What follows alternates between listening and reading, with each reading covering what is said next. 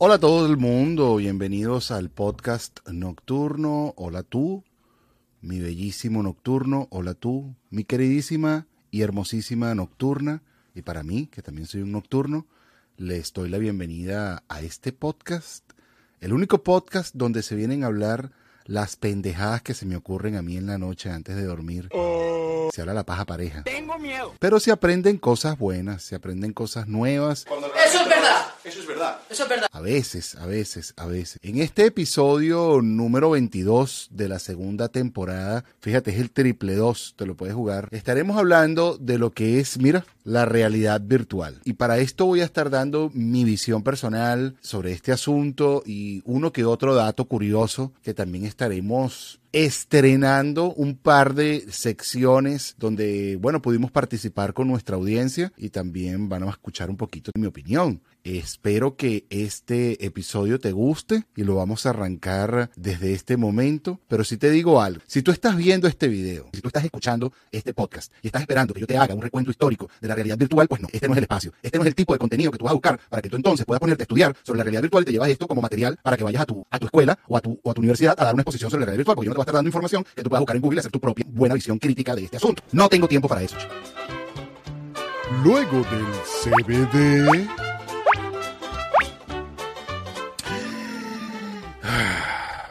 Mucho antes de empezar, quiero comentarte, antes de que se empezaran a desarrollar los dispositivos de realidad virtual que encontramos hoy en día, la realidad virtual ya, ven- ya venía ganando muchísimo espacio en las pantallas del cine, ya era una idea que existía, yo creo que hace más de 200 años, Eso es verdad. Eso es verdad. Eso es verdad. que venimos trabajando ya esta idea en nuestras cabezas. Entonces, para que no nos ahondemos en un término que quizás no lo tenemos muy claro, voy a darle una definición de lo que pude encontrar por acá por Wikipedia sobre lo que es la realidad virtual. Es un conjunto de técnicas informáticas que permiten crear imágenes y espacios simulados en los que una persona, mediante un dispositivo visual, así como esta máscara que yo tengo acá, tiene la sensación de poder estar o de poder desenvolverse dentro de un ambiente ficticio o en ellos, pues. O si me permites explicarte esto con un chiste que estuve también leyendo en las redes, dicen que el hijo de Bill Gates o el hijo de un rico grande le pregunta, papá, papá, ¿qué es la realidad virtual? Le dice, bueno chico, ¿yo crees que yo te explique? Pregúntale a tu mamá si haría el amor con el vecino por un millón de dólares. ¿Pero qué es eso, papá?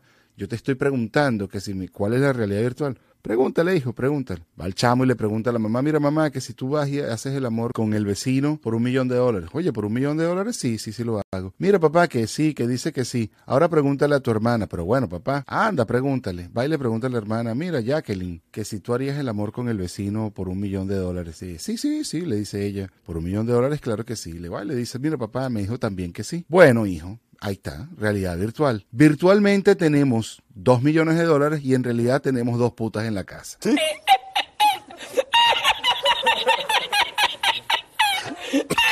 Fíjate, películas como El cortador de césped de Stephen King, que salió en 1992, ya hablaba de la problemática de esto y de cómo esto podía volverse una locura en nuestras vidas. También está el Brainstorm Project de 1983 o Nirvana, no este, sino Nirvana, una película de Gabriele Salvatore que en 1997 ya esbozaba una idea de cómo la realidad virtual generaba consecuencias en nuestra sociedad y es una visión bastante crítica. Las tres películas lo son. Hoy en día se especulan que la realidad virtual va a estar teniendo múltiples usos en nuestra vida. Por ejemplo, ya se están experimentando con realidades que nos llevan a poder tener una experiencia gastronómica o poder ir a visitar un lugar del mundo que probablemente jamás íbamos a poder viajar. Evidentemente no estamos viajando, pero estamos teniendo la sensación y de alguna manera engañando nuestro cerebro de que estuvimos en Italia o en Francia y probablemente degustando algún tipo de, de dulce o de comida de algún tipo. Yo no sé hasta dónde va a llegar esto, pero sin duda ya se está experimentando con esto, en la gastronomía, en la medicina, en los medios de comunicación, en la educación, en el entretenimiento, que por cierto esto ha sido la clave de la realidad virtual, la arquitectura arquitectura, la industria, entre otras cosas, en la cultura y el arte, como les dije en la parte del turismo, ya se puede visitar alguno que ya puedes ir al Louvre y te metes en una en una maquinita de esta, tomas unos lentes y te vas y visitas el Louvre, ves tu Yoconda y haces todo tu turismo dentro del Museo Louvre solo por realidad virtual. ¡Verga! Y también, por supuesto, el otro pilar que le da fuerza a la realidad virtual durante toda la historia ha sido la industria militar, donde, bueno, evidentemente están colocando a estos soldados a escenarios o en escenarios virtuales como manera de entrenamiento y que ellos se sientan, bueno, que por lo menos puedan mm, estar en una situación que no necesariamente quieran estar, pero que se puedan ya empezar a tener sus cerebros listos para esto. Resaltando algunos hitos históricos rápidamente, cuando decía que no es una, una tecnología tan nueva, te cuento que, bueno, mira, en 1936, único dato que voy a dar histórico, el señor Charles Wheatstone se inventa lo que es el estereoscopio de Winston, que es literalmente esta máscara que ves aquí o este artefacto que ves aquí. Ese artefacto que ves ahí o esta máscara que ves acá es básicamente lo mismo. Tienes un lente que logra separar tus ojos de una manera paralela y totalmente aislada uno del otro, generando que cada uno de ellos tenga que ubicarse en su espacio.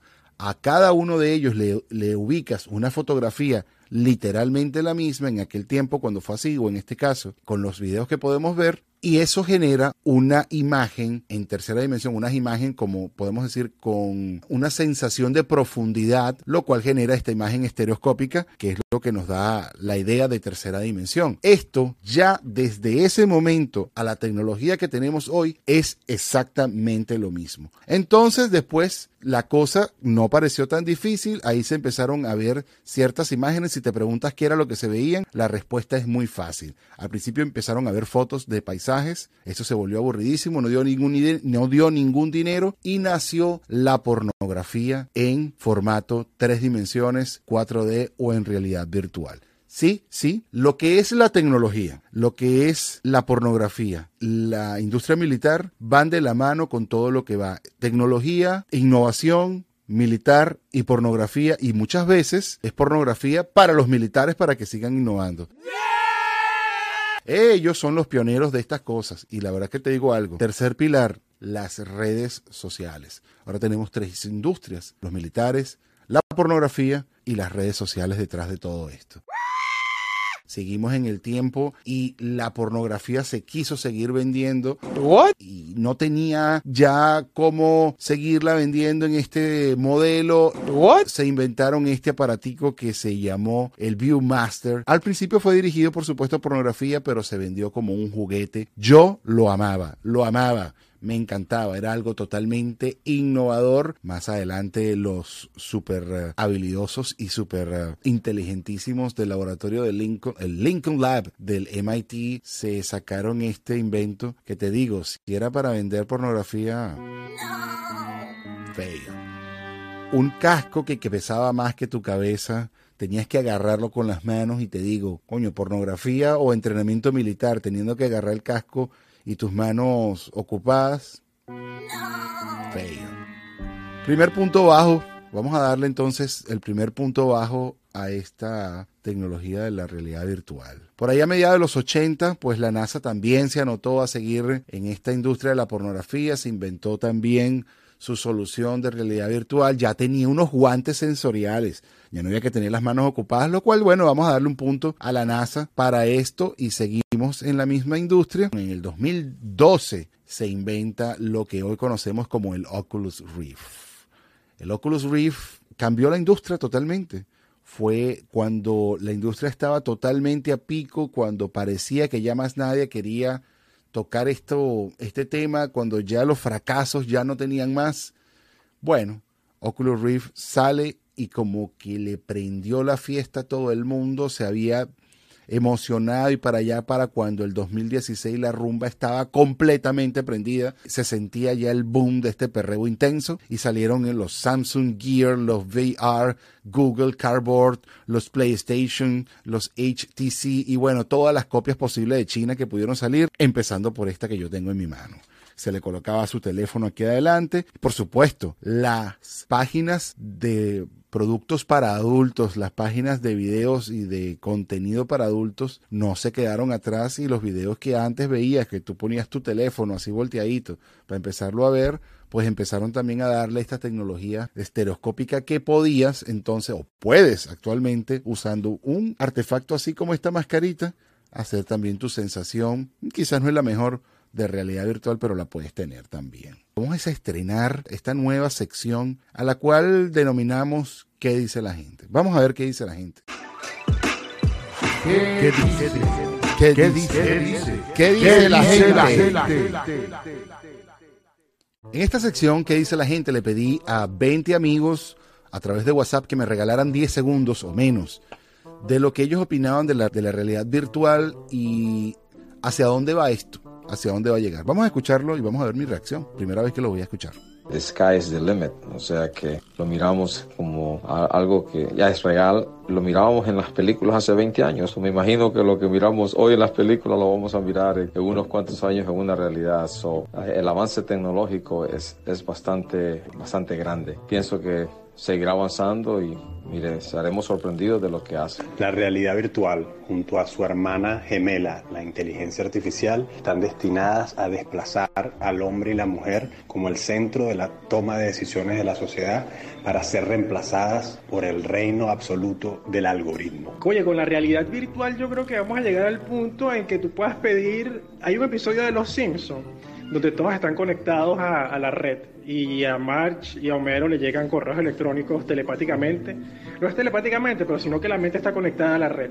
Creo que mu- dentro de muchos años ese sería el escenario eh, ideal. O puede ser un poco también como lo que pasa en Star Trek Discovery, una de las últimas adaptaciones de esa saga, en el que tienes, eh, trans- ¿cómo se llama esto? Realidad inmediata, pero súper aumentada, donde te puedes trasladar de un lugar a otro de forma instantánea, donde vas a poder tener acceso a un diagnóstico médico sin que te toque, sin que te toquen nada, solamente con un escaneo. Pero cada día nos sorprendemos más. Tienes estos dispositivos de Amazon Echo o estos de Google Dot o tienes el dispositivo Siri también de, de Apple. Y creo que vienen muchas cosas interesantes para todos.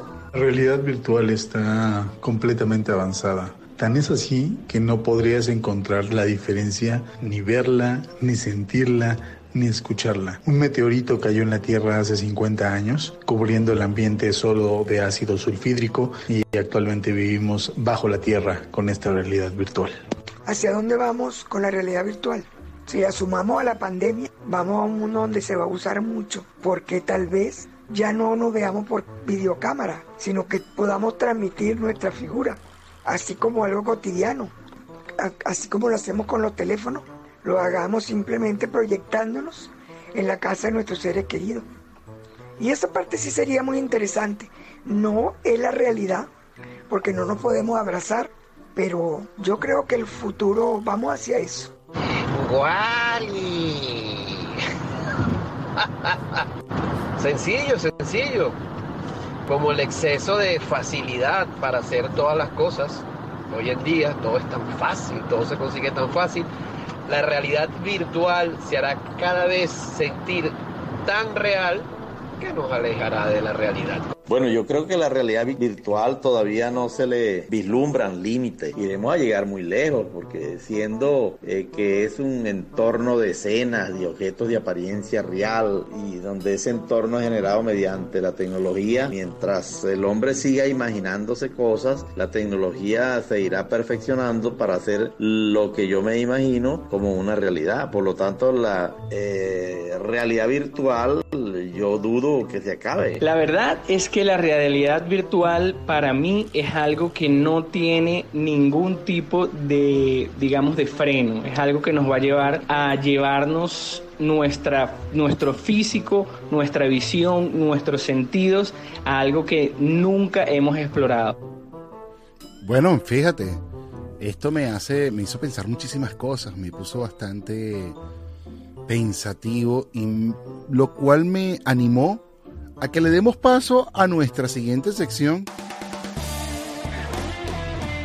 me hace sentir? Esta sección que me hace sentir, bueno, se trata de eso, que me hace sentir una palabra de la cual estamos hablando, quizás un tema, y los sentimientos que me van viniendo al- a la cabeza. Y para esto te traigo cinco pensamientos que se me vienen a la cabeza cuando pienso en realidad virtual. Me da miedo, me da muchísimo miedo, me da miedo pensar que la realidad virtual sea mejor que la realidad real. Realidad virtual. Reddit. Realidad virtual. No sé, me suena a 2020. ¿Hice todo virtual o virtualmente hice todo? Los sexólogos tendrán discusiones cuando le llegue un paciente y les diga, oye doctor, solía tener sexo todos los días hasta que se me dañó el óculus. Lo que pasa en la realidad virtual se queda en la realidad virtual. No te puedo contar nada, mi amor.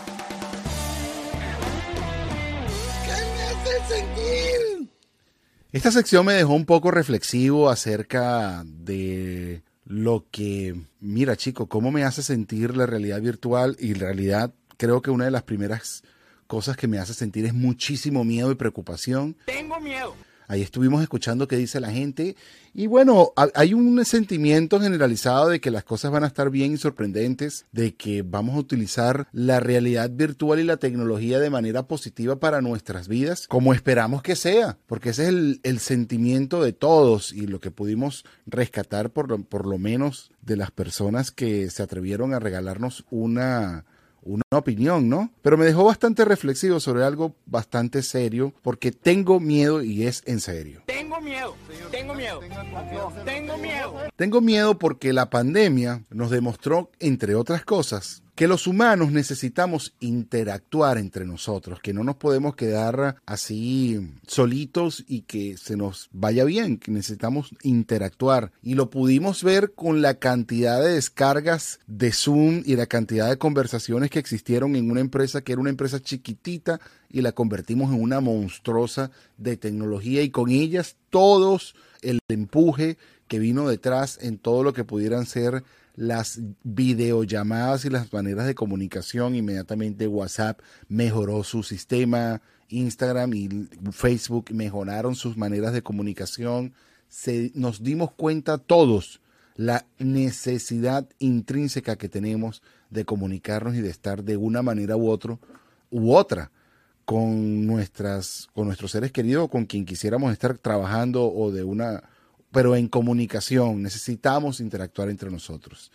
Y esto esto es así casi casi que a toda costa casi que como sea pues forzamos que esto sea así. Mucha gente cuando no se pudo comunicar en, Zoom no se se comunicaron físicamente, pero se mantuvieron en interacciones y nos quedó claro que las redes sociales se convirtieron en nuestras válvulas de escape, en nuestras maneras en que fácilmente comenzábamos a interactuar con quien estuviera allí buscando quien interactuar también. Había un hambre de interactuar, había alguien que ofrecía un espacio de interacción y las, y las personas queríamos interactuar.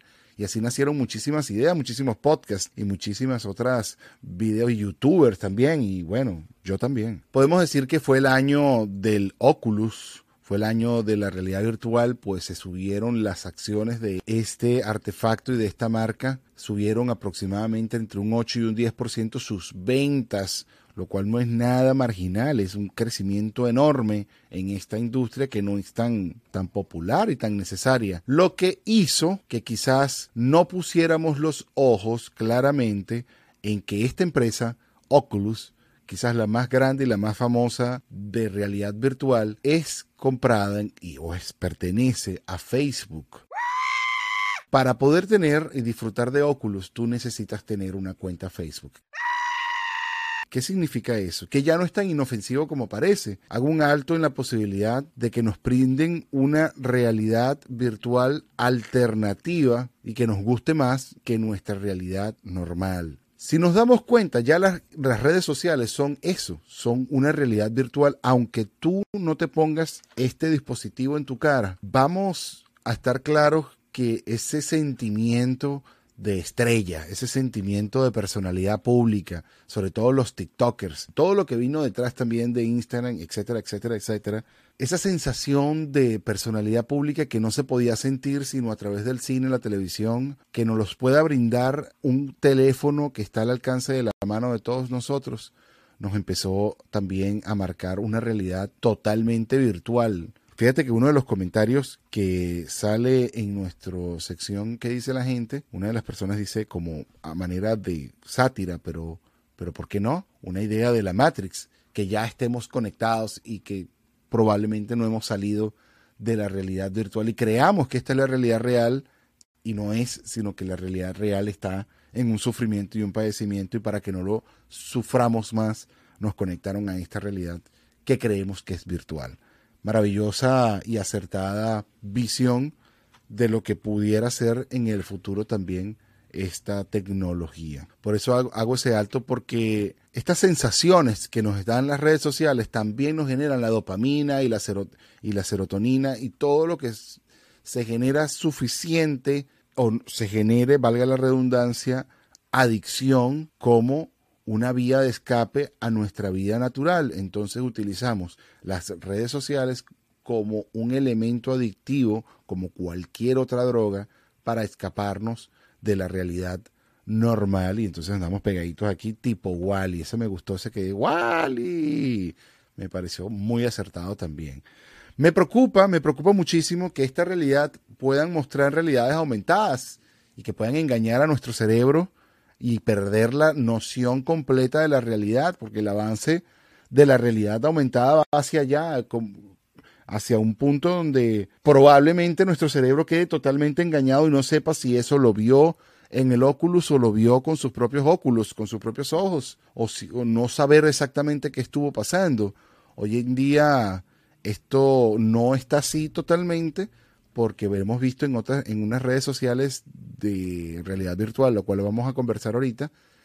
Pero mm, eso pudiera ser la búsqueda, ¿no? Lo que estamos esperando es como, fíjate, conversando de este tema con, ciertos compañeros, con ciertos amigos, con ciertas amigas, eh, vimos como ya, bueno, mira, ahí está la bicicleta maratón. La bicicleta maratón, estás en un entrenamiento de spinning, estás en una carrera del Tour de Francia o estás haciendo una carrera del Tour, qué sé yo, el Tour de los Andes, estás corriendo en Colombia, en Venezuela, etcétera, etcétera, etcétera, en tu bicicleta allá en Palo Alto, en California.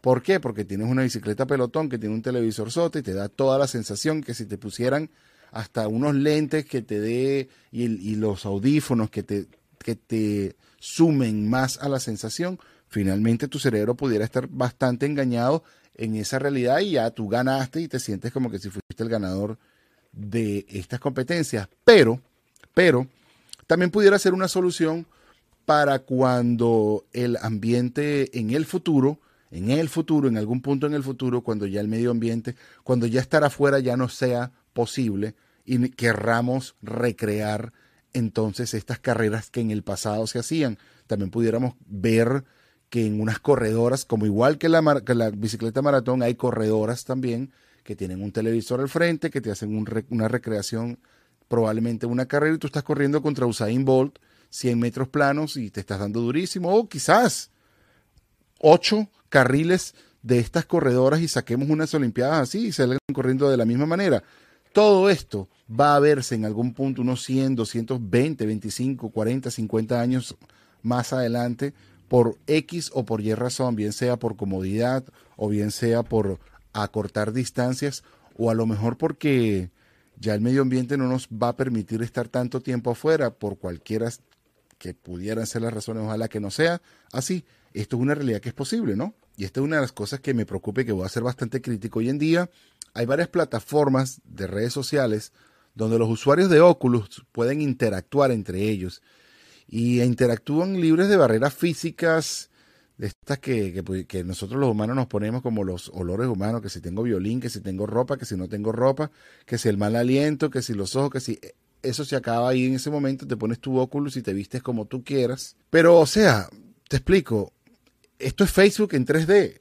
También le estás dando información a Facebook que va a ser utilizada, como ellos ya dijeron que lo iban a hacer, van a ser utilizadas en la creación de tu perfil. Se me hace también que si esto no solamente lo dejamos a manera, y que ya me voy a concentrar en esto de las redes sociales un poco, sino que no solamente lo dejamos en una red social donde la gente se encuentre con un avatar que te inventas y la gente se abraza y besos y a lo mejor tienen relaciones, sino que también lo podamos llevar a una realidad aumentada donde no solamente lo veamos a través de un lente, sino que lo sintamos, que, que llegamos al punto donde un dispositivo se conecta en nuestro cerebro y en realidad vivamos con todos nuestros sentidos lo que está sucediendo en esa realidad, vamos a llamarla así, alternativa. Y un ejemplo maravilloso, maravilloso, maravilloso de este desvarío mental que puede pasar en nuestras mentes con un dispositivo como tal, se plantea en la serie de Black Mirror, e, e, e, específicamente en el episodio 2 de la quinta temporada, donde, bueno, dos tipos entran a jugar un juego así tipo Tekken y se están cayendo a golpes en realidad virtual. O sea, ellos están dentro del cuerpo del jugador, pero resulta que de pronto, bueno, se, se cogen. Y aunque los avatares eran un hombre y una mujer, terminan teniendo sexo, los dos jugadores reales que estaban jugando eran dos hombres y empieza el desvarío mental. No, no, no, no, muy bizarro. No les voy a contar por spoiler alert, pero sí les cuento que lo vean y se hagan una idea de lo loco que puede llegar esto a a atacar nuestro cerebro y a lo loco que puede llegar de verdad a engañarnos el hecho de que sea tan real que no podamos diferenciar si estamos de verdad dentro del juego o los sentimientos que teníamos eran los sentimientos que queríamos o si nuestra persona es la persona que querramos. Y empecemos a preguntarnos si nos gusta más la realidad alternativa a la realidad que vivimos. Y por eso les digo, tengo miedo. Tengo miedo, tengo miedo, tengo miedo. No, no. La parte increíble que les quiero contar en esta sección es que cuando el Oculus fue lanzado por la empresa Palmer Lucky. Su principal motivo en realidad era el entretenimiento. Y seguimos con el tema del entretenimiento pornográfico porque ha sido la razón fundamental de todo esto. El entretenimiento pornográfico y, el, y la industria militar y probablemente en su gran mayoría el entretenimiento pornográfico para la industria militar. Esto fue su principal motivo, el, entretenimiento, en llevarnos a una posición, a una situación experimental diferente y más allá, que ya veníamos haciéndolo desde hace 200 años atrás. Esta empresa fue luego comprada por Facebook, que no la compra por casualidad, que no la compra porque le pareció súper cool tener una empresa VR, sino porque se dio cuenta que este es el futuro de las redes sociales, de las, de las interacciones sociales, que la gente se va a interconectar por medio de estos avatars, que ya lo hacemos de una manera u otra, ya existían esto que era el Pet Society, que esto que era Sims, y el otro Sims que visitabas a tu amigo que estaba en otro lado, tenían un personaje, se enamoraban, se casaban, tenían hijos, se morían y volvías a hacer una casa maravillosa. Pero ahora imagínate Sims viviendo tú en el cuerpo del Sims ese y casar, ¡ah! y tienes ganas de hacer ir al baño y no sabes si ir al baño hasta que no te digan que ir al baño. Pues eso es lo que va a pasar también en nuestras vidas y no habrá que ese problema de que si no vayas al baño vas a decir voy al baño o a lo mejor no vas a tener que ir al baño. A donde quiero apuntar con el tema de Facebook es que cuando Facebook hace esto, también Oculus se mete en la política de Facebook donde para poder disfrutar de una cuenta Oculus tienes que tener un perfil Facebook. Por lo tanto, lo increíble es que de la manera en que tú mueves tus ojos para jugar en el Oculus, cual sea el juego que estés jugando, o las interacciones, las decisiones que tú tomas y la manera en que tú tomas decisiones en este artefacto, también van sumándole a tu comportamiento y a tu perfil que Facebook utiliza para luego ser vendido o para, para venderte publicidad, porque todo al final del día van a venderte algo. Facebook no es gratuito, querido amigo. Para ser más preciso, cuando usas el Oculus, estás pillado.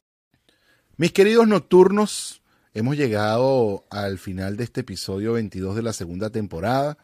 Para mí fue un excelentísimo, excelentísimo, excelentísimo programa, no solamente por lo que me enteré durante esta investigación, sino por lo mucho que me divertí pensando en las cosas que me hacía sentir la realidad virtual.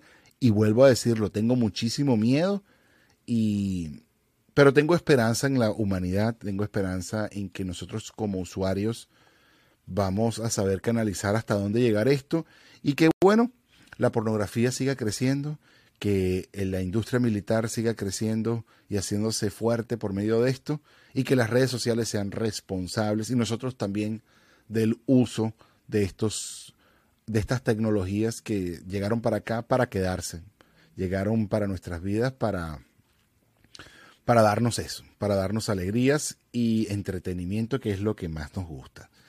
Si estás aquí en YouTube, te voy a suplicar y te voy a rogar que le des a la campanita, que le des suscribir, que me, des un que me dejes un comentario. Si estás viendo esto por Spotify, pues también dale like, dale campanita. Si estás escuchando esto por Google Podcast, Anchor Podcast o cualquiera que sea la plataforma con la cual nos estás, dando la oportunidad de entretenerte. Gracias, gracias, gracias, pero suscríbete, llégate a YouTube, suscríbete, dale campanita, dale like y les cuento la importancia de un like en YouTube. Si te gustó este contenido, si te gusta el contenido que estamos haciendo, cada vez que tú nos das like, nos estás dando, le estás dando una información a YouTube de que puedes seguir colocando esto dentro del algoritmo para que más lo puedan escuchar. O sea que tu like vale muchísimo, muchísimo, muchísimo, no solo para este video, para este servidor, sino para que el video sea viral para otros que lo puedan escuchar. Esto fue, y lo puedan ver por supuesto, esto fue el episodio número 22 del podcast nocturno. Se les quiere, cariño y fraternidad. Bye bye.